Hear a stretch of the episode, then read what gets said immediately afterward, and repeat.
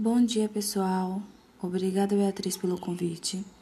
Quando pensamos em fake news, pensamos também no grande problema que se tornou para o país.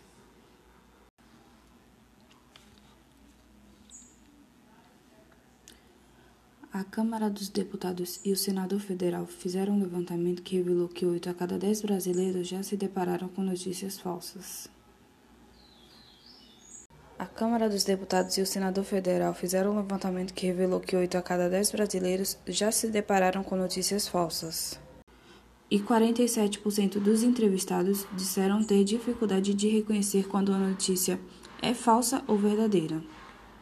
Isso se reflete na chegada da pandemia, quando surgiram várias fake news, do tipo: a vacina irá modificar o DNA dos seres humanos, ou a vacina contém na sua composição células de fetos abortados.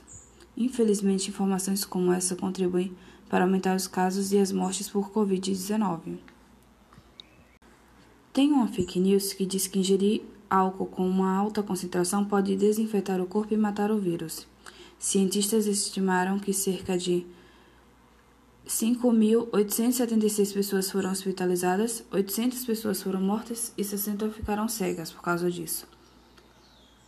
O diretor-geral da OMS teve que pedir ajuda do Facebook, Google e Twitter para combater a disseminação das notícias falsas. Se formos analisar bem, além de permitir a disseminação global de notícias falsas em velocidade recorde, as redes sociais também têm o benefício de cinzentar a responsabilidade sobre o que veiculam. A lei que trata disso nos Estados Unidos foi pensada para que as redes sociais tivessem liberdade e flexibilidade Porém, com o descontrole das fake news, o Congresso norte-americano analisa aumentar a responsabilidade das empresas sobre o que é postado em seus canais, ainda que por terceiros. Em 2019, a BBC anunciou uma parceria com editoras e empresas de tecnologia, como Google, Twitter, Facebook, para ajudar a combater a desinformação online.